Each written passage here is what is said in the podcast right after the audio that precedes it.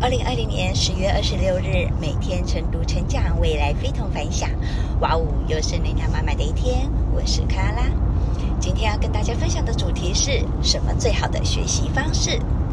这年头啊，越来越激烈，越来越多人在学习的道路上，都希望能够在很短的时间内学到很多所谓的干货。但这样子真的有效果吗？爱丽丝在某次到一间培训单位的课程目录后，感觉啊有满满的干货内容，就报名了这一堂训练课程。课程当天，爱丽丝上课上到一半就开始爆头，感觉头好痛啊，完全吸收不了啦。早知道啊，就要先打好基础，再来呃接受这个进阶的训练。其实啊，很多人都是这样子的。很多时候啊，我们可能呢会不小心跟爱丽丝一样。好的学习方式呢，应该是怎么样子呢？和你分享一个学习的参考标准，叫渐进式学习。我们常常会不小心高估了自己现在的能力，却低估了未来能够做到的事。